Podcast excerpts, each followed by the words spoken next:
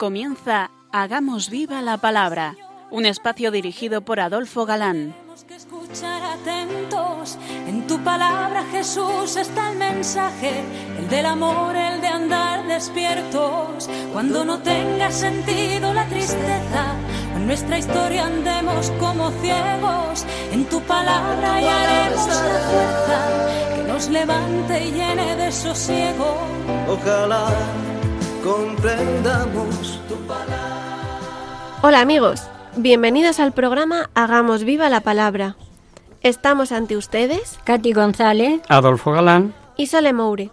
Y es para nosotros un verdadero placer estar ante estos micrófonos de nuevo, para compartir este tiempo en vuestra compañía, intentando, como dice el título de nuestro programa, hacer viva la revelación contenida en la Biblia, hacer viva la palabra. Bienvenidos a este espacio, donde seguimos descubriendo torrentes de doctrina a través de las cartas de San Pablo. Sí, eh, fuentes de doctrina inagotable en sus cartas. Y analizando su primera carta a los Corintios, os prometimos desmenuzar despacio ese pasaje con el que acabamos la última emisión, porque os decía que era digno de verlo con, con detalle, ¿no? Lo releemos. Todo me es lícito, mas no todo me conviene. Todo me es lícito, mas no me dejaré dominar por nada. La comida para el vientre y el vientre para la comida. Mas lo uno y lo otro destruirá Dios. Pero el cuerpo no es para la fornicación, sino para el Señor, y el Señor para el cuerpo. Y Dios que resucitó al Señor, nos resucitará también a nosotros mediante su poder. ¿No sabéis que vuestros cuerpos son miembros de Cristo? ¿Y había que tomar yo los miembros de Cristo para hacerlos miembros de prostituta? De ningún modo. ¿O no sabéis que quien se une a la prostituta se hace un solo cuerpo con ella? Pues está dicho, los dos se harán una sola carne. Mas el que me une al Señor se hace un solo espíritu con él. Huid de la fornicación. Todo pecado que comete el hombre queda fuera de su cuerpo, mas el que fornica peca contra su propio cuerpo. ¿O no sabéis que vuestro cuerpo es santuario del Espíritu Santo que está en vosotros y habéis recibido de Dios y que no os pertenecéis? Habéis sido bien comprados. Glorificad, por tanto, a Dios en vuestro cuerpo. Un poquito extenso, como veíamos, ¿no? Y por eso lo habíamos dejado para hoy. Para entenderle, y sobre todo mm, porque de la fornicación ya se había hablado anteriormente, extraña que Pablo lo haga ahora de una manera como separada, eh, como punto aparte, y es necesario recordar que para los paganos la fornicación era algo indiferente. Retomamos este punto.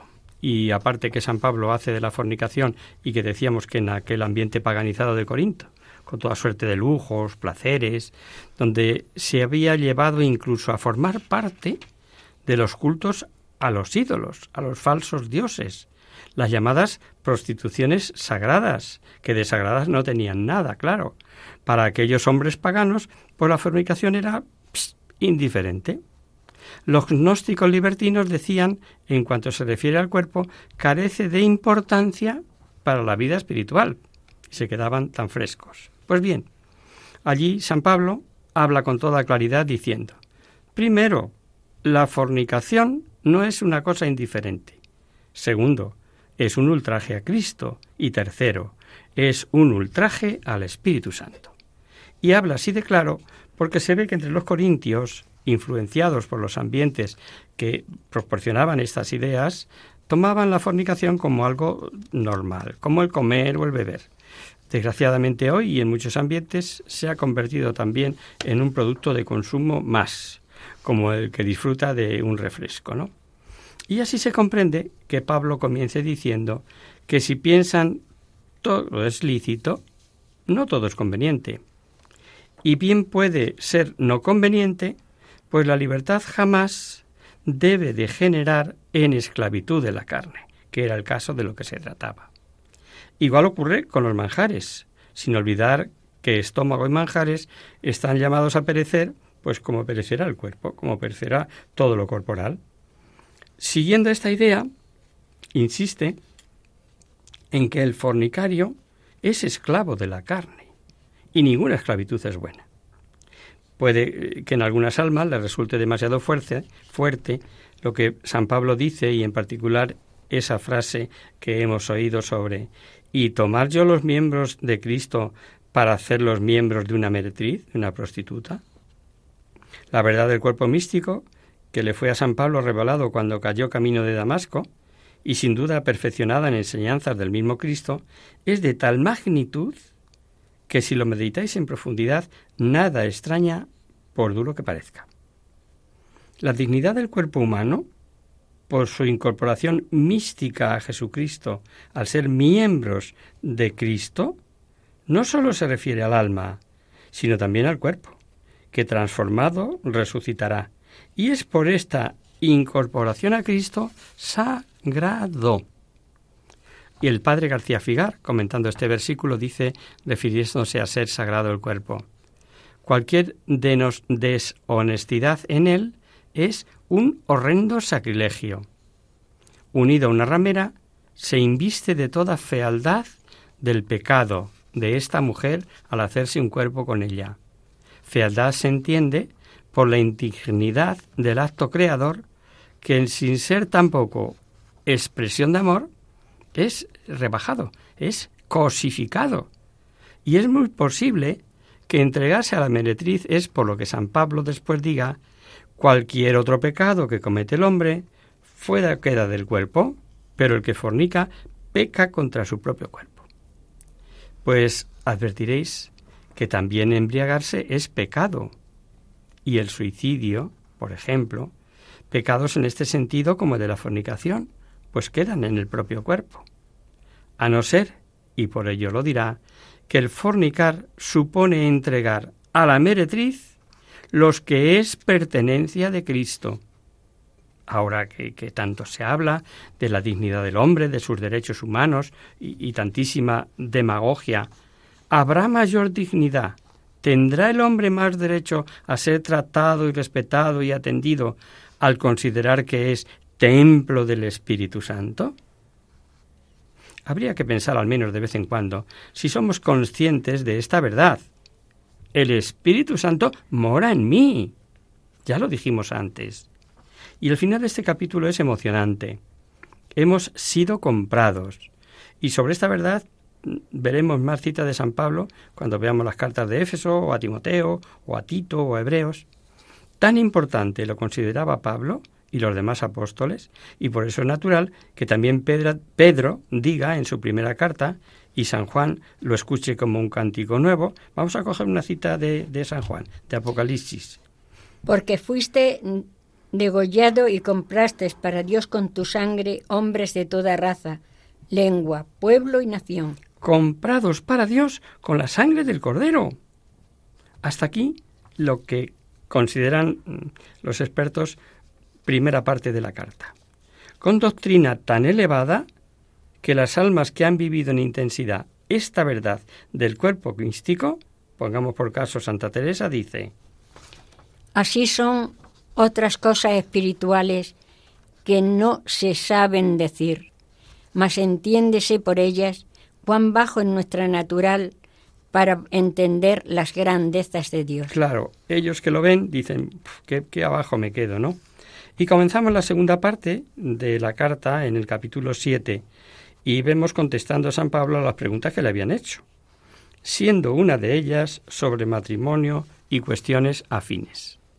Hay quien supone se trata del capítulo más importante de la Biblia sobre tales cuestiones, pues veremos que habla además de sobre el matrimonio y su indisolubilidad, sobre la virginidad, sobre el matrimonio entre infieles, Puede que el haber tratado de la fornicación de la forma tajante que lo trató, algunos pudieran pensar que el matrimonio era algo lícito, necesario, para que el mundo siga, pero, pero no santo, y que sería menester eh, para ello ser el celibato.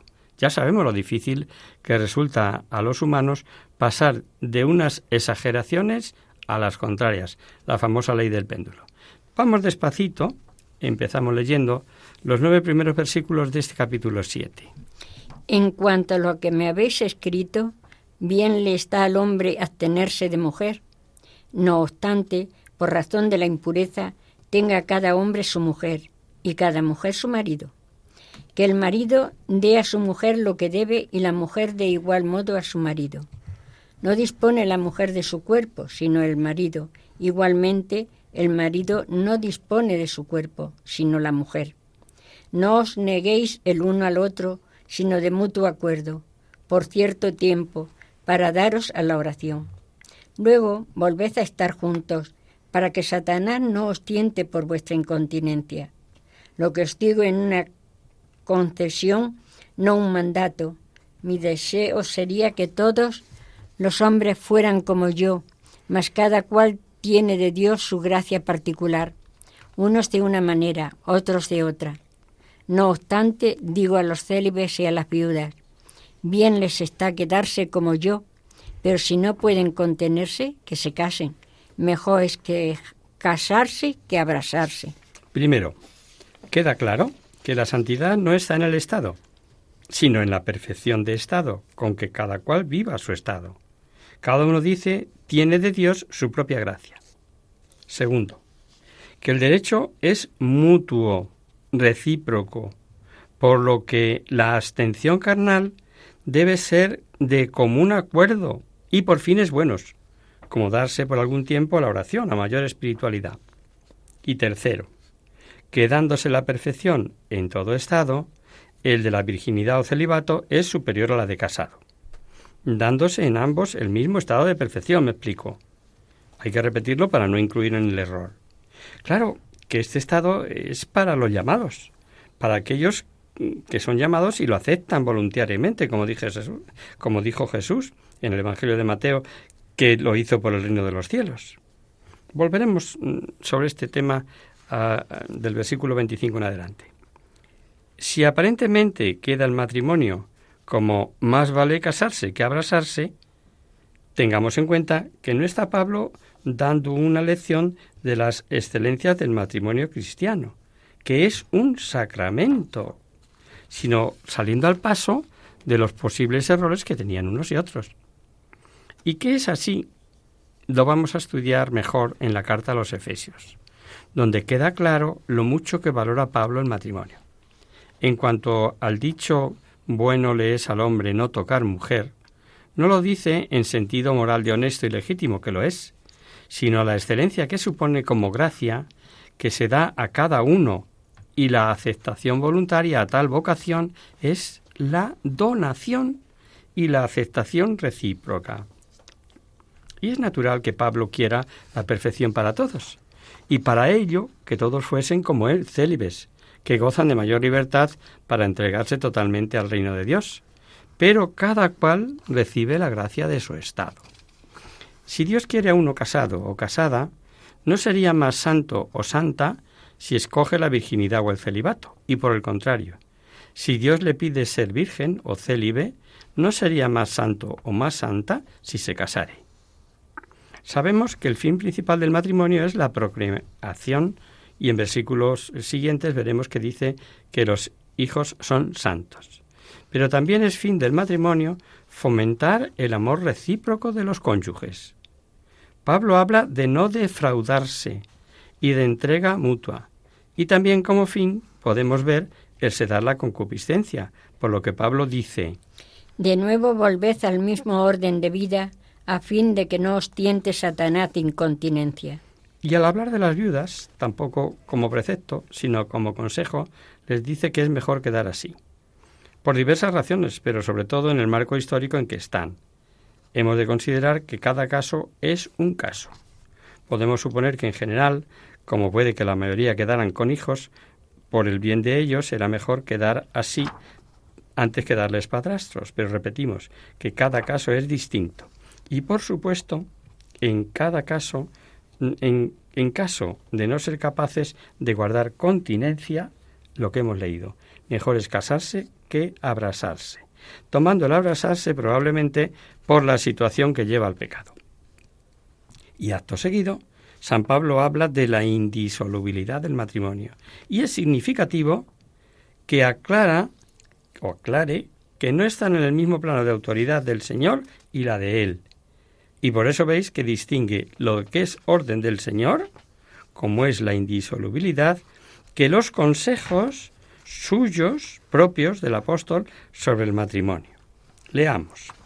En cuanto a los casados, les ordeno, no yo, sino el Señor, que la mujer no se separe del marido, mas en el caso de separarse, que no vuelva a casarse o que se reconcilie con su marido, y que el marido no despida a su mujer.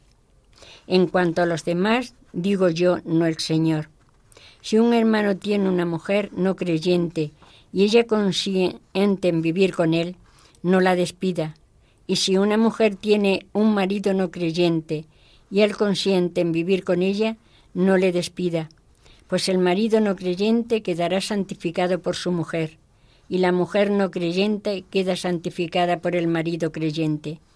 De otro modo, vuestros hijos serían impuros, mas ahora son santos. Pero si la parte no creyente quiere separarse, que se separe. En ese caso el hermano o la hermana no están ligados. Para vivir en paz os llamó el Señor. Pues, ¿qué sabes tú, mujer, si salvarás a tu marido? ¿Y qué sabes tú, marido, si salvarás a tu mujer? En estos dos últimos versículos tenemos lo que es llamado el privilegio paulino, que seguiremos comentando después del descanso. Pues ahora, si os parece, vamos a hacer una breve pausa musical.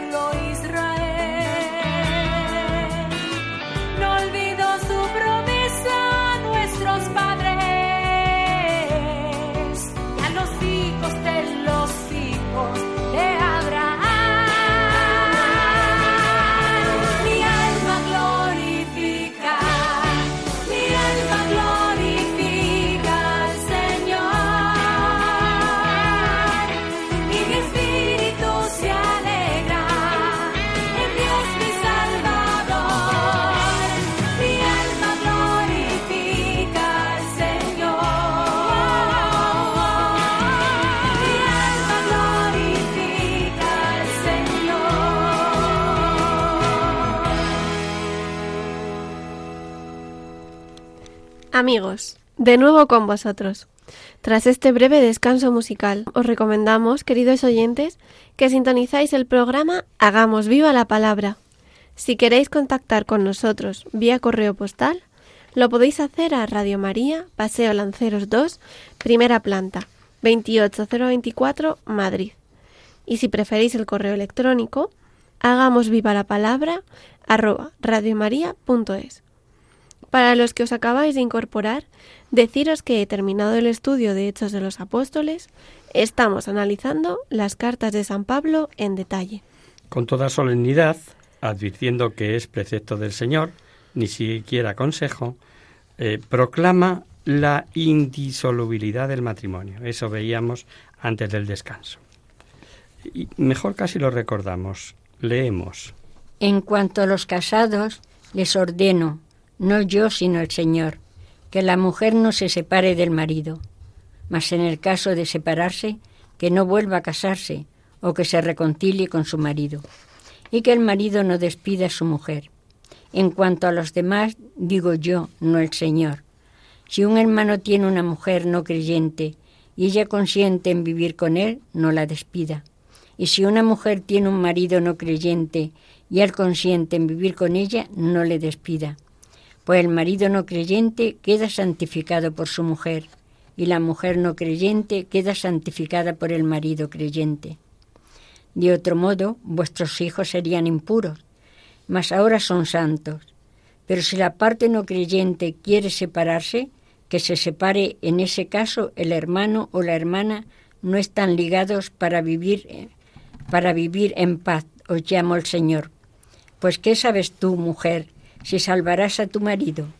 ¿Y qué sabes tú, marido, si salvarás a tu mujer? Lo recordamos, ¿verdad? Es ley divina, así lo promulgó Jesucristo, y ante esto nada pueden hacer los hombres contra esta ley, sin cometer pecado. Claro que esto supone problemas, que supone aceptar una dura situación, pero es ley divina y Dios no puede equivocarse.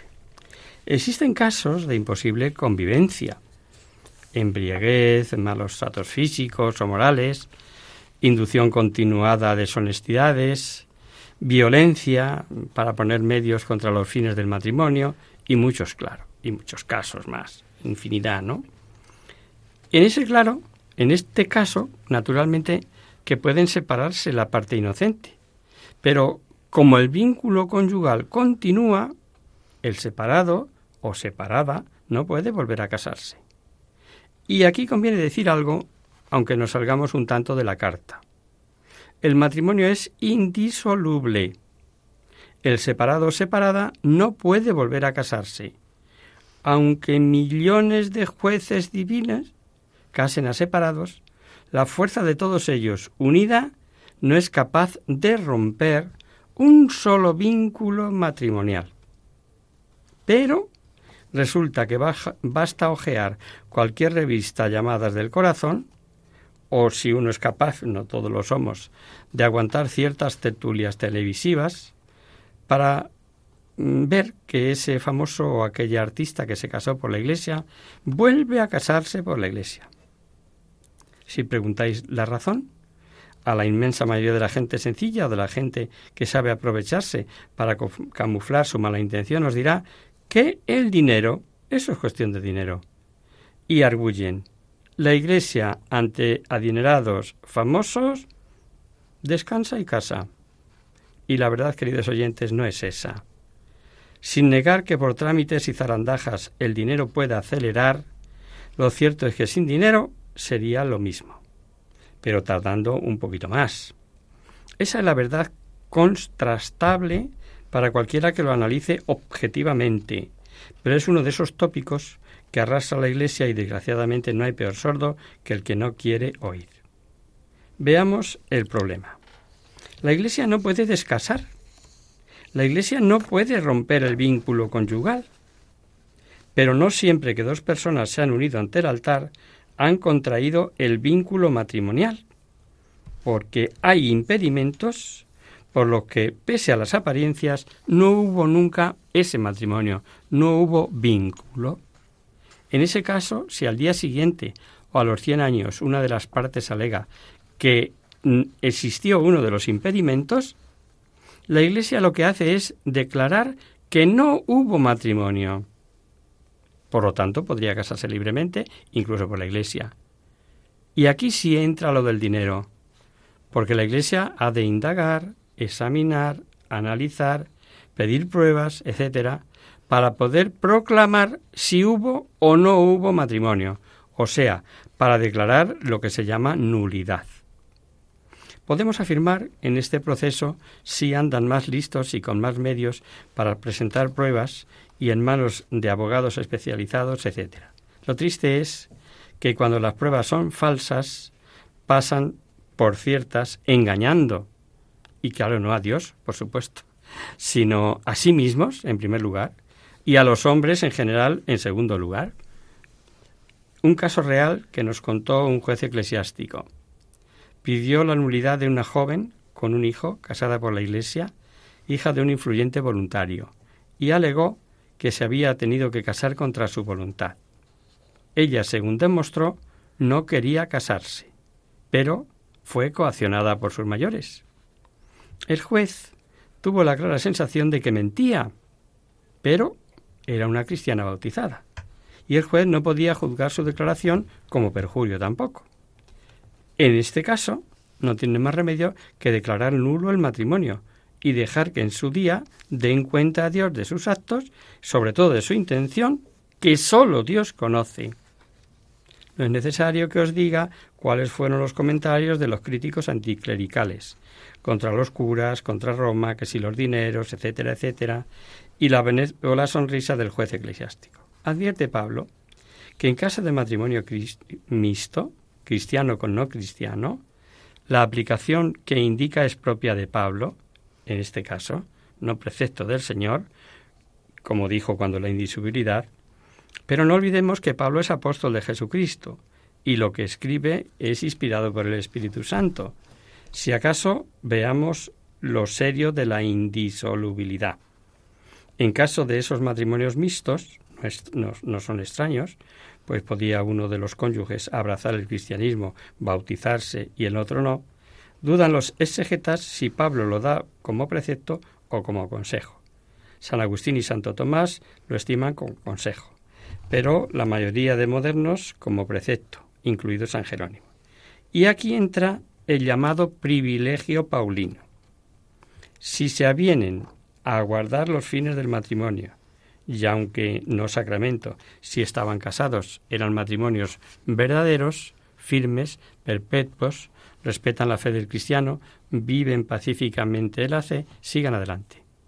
Pero si hay negación de unirse carnalmente o hay imposición, por ejemplo, para que se adoren a los ídolos del no cristiano, si el infiel abandona el cristiano, Habida cuenta de que Dios quiere en el cristiano la libertad de espíritu, Pablo lo resuelve a favor de dar libertad al fiel para volver a casarse. Por eso se llama a esto el privilegio paulino. Por el contexto vemos que tal excepción es de igual derechos a ambos, sea el marido o sea la mujer la parte cristiana. Lo que viene a continuación no hace sino ratificar lo dicho en cuanto a que la santidad no está en el estado en que uno viva, sino en la perfección de estado. Más aún, recomienda, como vais a escuchar, no andar buscando cambios a lo que Dios ha pedido cada uno, tanto en estado como en condición de vida. Por lo demás, que cada cual viva conforme le ha asignado el Señor, cada cual como le ha llamado Dios. Es lo que ordeno en todas las iglesias que fue uno llamado circunciso, no haga su, no haga su prepucio. Perdón. No, no rehaga su prepucio. Que fue llamado siendo incircunciso, no se circuncinde. La circuncisión es nada, y nada la incircuncisión. Lo que importa es el cumplimiento de los mandamientos de Dios, que permanezca cada cual tal como le halló la llamada de Dios. ¿Eres esclavo cuando fuiste llamado? No te preocupes. Y aunque puedas hacerte libre, aprovecha más bien tu condición de esclavo. Pues el que recibe la llamada del Señor siendo esclavo es un liberto del Señor. Igualmente el que era libre cuando recibió la llamada es un esclavo de Cristo? Habéis sido comprados, no os hagáis esclavos de los hombres. Otro pasaje magistral de, de Pablo, ¿no? Recuerda primero lo que ya anticipamos y repite Pablo, aquello de habéis sido comprados, y sabemos que con su sangre. Y después hace un razonamiento acerca de la circuncisión, que parece un juego de palabras, y que él relaciona con la libertad. Nos encontramos una vez más con nuestro querido y entrañable Pablo, escuchando doctrina en nuestro idioma. Sí, porque a Pablo se le entiende muy bien. Habla con la mayor sencillez de las verdades de nuestra fe y desde el lado práctico. Sabéis que la señal que quedaba por la circuncisión era perpetua, y algunos judíos eh, se avergonzaban entre los paganos de que su circuncisión fuera visible, y sobre todo en los Juegos Olímpicos, y cómo procuraban disimular, disimularla. Pues San Pablo les dice que no lo disimulen, falseando el prepucio, dice. Pues lo peor era que suponía un avergonzarse de sus orígenes judíos religiosos. Por el final vemos que Pablo no da importancia a ser libre o esclavo y juega con esos términos, pues el siervo es liberto en Cristo y libre es ser siervo de Cristo y a unos y a otros les ha comprado con su sangre. A unos el Señor le llama a trabajar por su reino a temprana edad y en una situación determinada, y a otro más adelante en otra situación, como dice el Evangelio. En los siguientes versículos, San Pablo va a expresar las excelencias de la virginidad. Acerca de la virginidad no tengo precepto del Señor. Doy, no obstante, un consejo como quien, por la misericordia de Dios, es digno de crédito. Por tanto, Pienso que es cosa buena a causa de la necesidad presente quedarse el hombre así. Yo os quisiera libres de preocupaciones. El no casado se preocupa de las cosas del Señor, de cómo agradar al Señor. El casado se preocupa de las cosas del mundo, de cómo agradar a su mujer. Está, por tanto, dividido. La mujer no casada, lo mismo que la doncella, se preocupa de las cosas del Señor, de ser santa en el cuerpo y en el espíritu mas la casada se preocupa de las cosas del mundo, de cómo agradar a su marido. Os digo esto para vuestro provecho, no para tenderos un lazo, sino para moveros a lo más digno y al trato asiduo con el Señor sin división. Ya advierte nuevamente que no es precepto del Señor, que es, es consejo suyo. Pero él muestra su predilección por ese estado de virginidad o celibato y aclara que la razón es vivir más libre, con menos preocupación que tienen los casados para darse plenamente al Señor, y teniendo en cuenta que por mucho que se viva el tiempo es corto. No obstante, notemos que a los casados les recomienda permanezcan así. Repitamos una y mil veces que cada uno debe vivir según Dios le pida. Lo que no es menester demostrar es que los casados con los problemas de atención de hogar, de educación de hijos, etcétera, etcétera, cuentan con más inconvenientes para darse por completo al Señor. Sin olvidar que precisamente en esos inconvenientes puede estar su santidad y que el estado de virginidad es solamente para escogidos.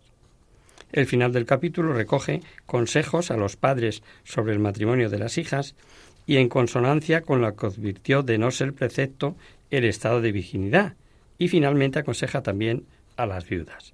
Vamos por partes. Dice respecto de las hijas. Pero si alguno estima indecoroso para su hija doncella dejar pasar la flor de la edad y que se deba ocurrir, haga lo que quiera, no peca, que la case. Pero el que firme de en su corazón, no necesitado, sino libre y de voluntad, determina guardar virgen a su hija, hace bien. Quien pues casa a su hija donde ella hace bien y en que no la casa hace mejor. Estos versículos ofrecen ciertas dudas. Para diversos intérpretes, incluido San Juan Crisóstomo, San Pablo habla a padres que tienen hijas solteras casaderas, y entre las discusiones de si matrimonio o virginidad, sabido es la autoridad del padre hacía valer ante las hijas. Y les dice que casarla es bueno, pero que si escoge el otro estado es mejor. En ambos casos, eso sí, obrando con libertad. Y la segunda interpretación, llamada horizontal, estima que se refiere a jóvenes que habiéndose dispuesto a casarse, dudaban de si mejor es seguir adelante o aceptar el estado de virginidad. Esta interpretación es más aceptada y para ello hay que traducir más literalmente el original y traducir virgen donde otros traducen hija. Tendríamos en ese caso la traducción, el que se casa con su virgen hace bien y otra traducción, quien casa a su hija doncella hace bien. Libertad de elección. Y lo vamos a dejar aquí, porque el tiempo en radio se nos vuela. El tema es interesantísimo, pero por hoy el tiempo se nos ha ido.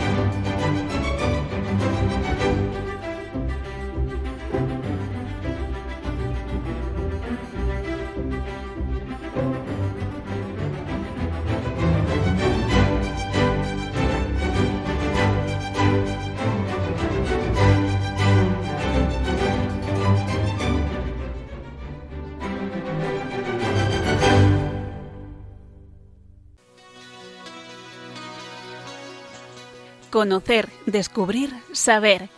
En Hagamos Viva la Palabra. Comenzamos nuestro espacio de conocer, descubrir, saber. Y vamos a contestar a un oyente que escribe desde Barcelona. Dice lo siguiente. Hola amigos, me llamo Gema y mi pregunta está relacionada con la Sábana Santa. Me gustaría saber cómo ha llegado desde Jerusalén, donde murió Jesús, hasta Turín. Un saludo desde Barcelona, Gema. Gracias eh, por tu consulta, querida Gema. Apasionante sin duda el tema. De nuestro humilde conocimiento, nosotros te damos respuesta, desde lo poquito que sabemos. Eh, las primeras noticias del periplo histórico de la Sábana Santa las sitúan en Edesa, capital del pequeño reino de Osroene, en Asia Menor. Este reino tenía una situación estratégica, ya que las rutas comerciales entre el Imperio Romano de Oriente y el Imperio Parto primero y luego persa pasaban por allí. Y esto favoreció que fuera un reino próspero e independiente durante más de ocho siglos. Hace poco, respondiendo a la consulta de otro oyente, os hablábamos del rey Abgaro de Edesa y de la correspondencia que mantuvo con Jesús, según cierta tradición de la Iglesia, de los primeros siglos para ser curado de una enfermedad, probablemente lepra, y de cómo Jesús, al estar próxima ya su pasión y muerte, prometió a Ábcaro enviarle, tras su resurrección y ascensión, al cielo, a un discípulo para que le sanara. Os contábamos también cómo el apóstol Tadeo fue enviado para evangelizar aquella región, y cómo el rey Ábgaro creyó en Jesús y recuperó la salud al ver el santo rostro en el Mandilion que portaba Tadeo, y junto con el rey también se convirtieron muchos habitantes de Edesa, llegando a ser el primer reino cristiano de la historia. Pues bien, según la tradición, el apóstol Tadeo entregó al rey Apgaro la sábana santa para que la custodiara, doblada de tal manera que sólo se veía el rostro de Jesús. Esto dio origen al nombre de Mandilión, y así, sin desplegarla, fue venerada por los cristianos de Edesa hasta el año 50. A la muerte del rey Abgaro, subió al trono su hijo Abgar Maun, que restauró el paganismo. Para evitar que destruyeran el Mandilión, un grupo de fieles lo escondió dentro de la muralla. Los intentos de la Guardia Real por averiguar su paradero fueron en balde. Estos cristianos murieron sin confesar el secreto. Pues casi un siglo después, el cristianismo volvió a ser la religión oficial de Osroene, y la historia del Mandilión se había mantenido, pero nadie sabía a ciencia cierta si había sido destruido o estaba escondido en algún lugar, y no reaparecería hasta el siglo VI. Los historiadores no se ponen de acuerdo en la forma en que apareció. Unos sostienen que fue durante la reconstrucción de la muralla, destruida tras las fuertes riadas del año 525 que arrasaron la ciudad y que causaron incontables muertos. Otros, en cambio, sitúan el hecho unos años más tarde, en el, 520, en el 544, durante el asedio de Edesa por los persas. Los edesitas, viendo que los persas estaban a punto de tomar la ciudad, imploraron la ayuda de Dios. Entonces, la Virgen se les apareció, y señalando el lugar donde estaba oculto el mandilión, les dijo que si lo sacaban, los persas huirían. Así, la síndone fue sacada de su escondite, y desplegada. Esto infundió valor a los edesitas, y los persas tuvieron que retirarse sin conquistar la ciudad. Otras fuentes cuentan que fue durante ese mismo asedio cuando un impacto de catapulta en la muralla dejó el escondite al descubierto. Fuera como fuese, el mandilión, como le llamaban, o eh, la sábana santa o la síndone, estamos refiriendo siempre al, al sudario de Cristo, apareció casi 400 años. Al desplegarlo, descubrieron que estaba impresa la imagen de todo el cuerpo de Cristo, y no sólo la cara, como se creía hasta entonces. Dejó así de llamarse Mandilión y se la empezó a conocer con el nombre de imagen, acheiropoita, que no significa que significa no compuesta por la mano del hombre, pues con los medios de la época se comprobó que no era una imagen pintada.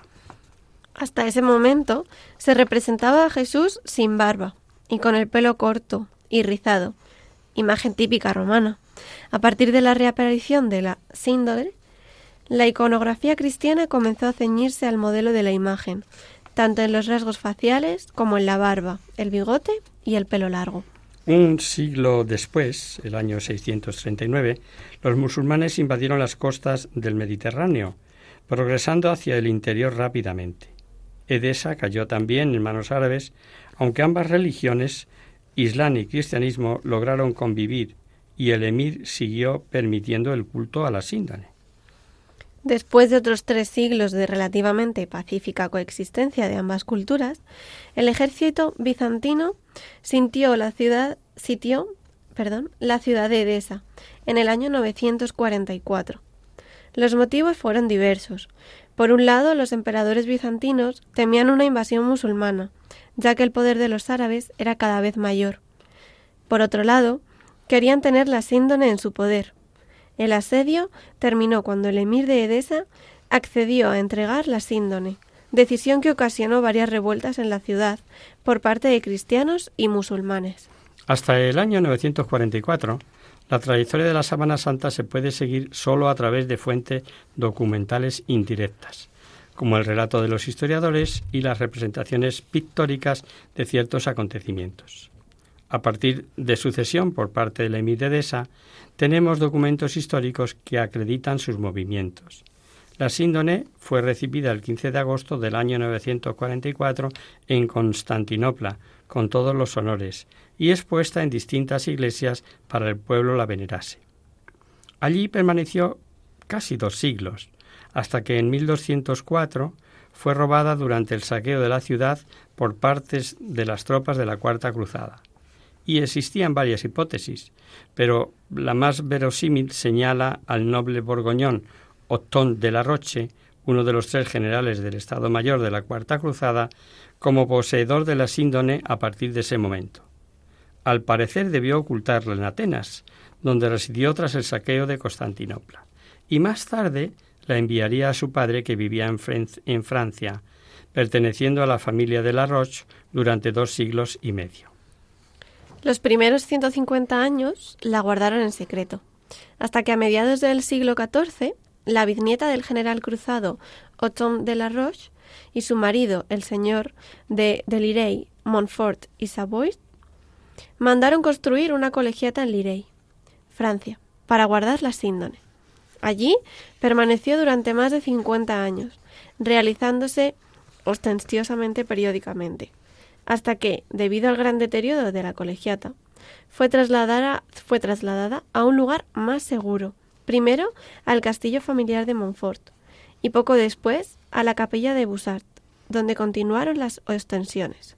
En 1453, la última heredera de la familia, al quedar viuda y sin hijos, regaló la síndone a los duques de Saboya, Anne de Lucian y Luis I, que la trasladaron a Chambéry, capital del ducado. A partir de ese momento, y durante más de cinco siglos, la sábana santa permaneció en la casa de Saboya, realizándose ostensiones durante todo ese tiempo. En 1532, el templo donde se custodiaba la síndone sufrió un incendio que ocasionó varias quemaduras en los laterales de la tela, al caer sobre ella la plata fundida del cobre en la que estaba guardada. Pero la imagen no sufrió desperfecto, y la tela fue reparada por las monjas clarisas dos años después. La síndone permaneció en Chambéry durante más de un siglo. En 1578 la capital del ducado de Saboya se trasladó a Turín y también la síndone. Al principio se guardó en la capilla del palacio ducal y un siglo más tarde el duque Amadeo II de Saboya encargó al arquitecto Guarini la construcción de una capilla anexa a la catedral de Turín para albergar la sábana santa. En 1983, Humberto de Saboya donó la síndone a la Santa Sede. Pocos años más tarde, en 1997, la sábana santa sufrió un nuevo incendio, al parecer provocado, del que salió intacta, al ser rescatada heroicamente por, un por el bombero Mario Trematore, quien rompió la urna de seguridad en la que se, custodiaba la, la síndone y la sacó al exterior, Trematore, aunque no era católico, declaró que sintió un claro impulso de que debía salvar aquella preciosa reliquia, aun a riesgo de su vida. Actualmente sigue perteneciendo a la Iglesia y se sigue custodiando en la capilla Guarini, en la Catedral de Turín. Esperamos haber contestado a tu pregunta, amiga Gema, con los datos que nosotros tenemos. De todos modos, y si tienes alguna otra duda, estamos a disposición para que nos mm, contactes de nuevo con nosotros y, te podemos contestar o ponerte a su vez en contacto con alguna asociación especializada, que las hay. Y hasta aquí, queridos amigos, el programa de hoy. Os dejamos con nuestra sintonía y os, os recordamos que si queréis dirigiros al programa para cualquier duda, aclaración o sugerencia, participando en el espacio de conocer, descubrir, saber, Estamos a vuestra total disposición y encantados de atenderos en la siguiente dirección. Radio María, Paseo Lanceros 2, primera planta, 28024 Madrid. O bien, si lo preferís, al correo electrónico hagamos viva la palabra arroba. Os hemos acompañado en esta emisión Adolfo Galán, Katy González y Sole Mouri. El próximo miércoles, como sabéis, está el programa del Padre Rubén Inocencio que altera con nosotros quien guarda mi palabra. Por tanto, nosotros nos encontramos de nuevo dentro de 15 días, si Dios quiere. Con un programa en el que veremos cómo sigue Pablo dando solución a los problemas que le plantean, como es el caso de comer o no comer de las carnes de sacrificio idolátricos, y veremos la clara defensa que hace de su condición de apóstol que algunos le negaban. Hasta el próximo día, amigos. Hasta dentro de 15 días. Nos vemos en la próxima emisión.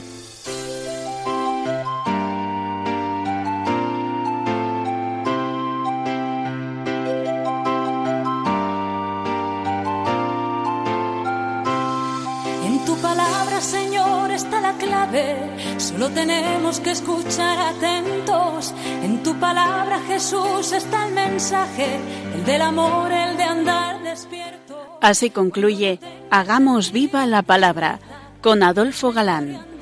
como ciegos en tu palabra y haremos la fuerza que nos levante y llene de sosiego. Ojalá comprenda.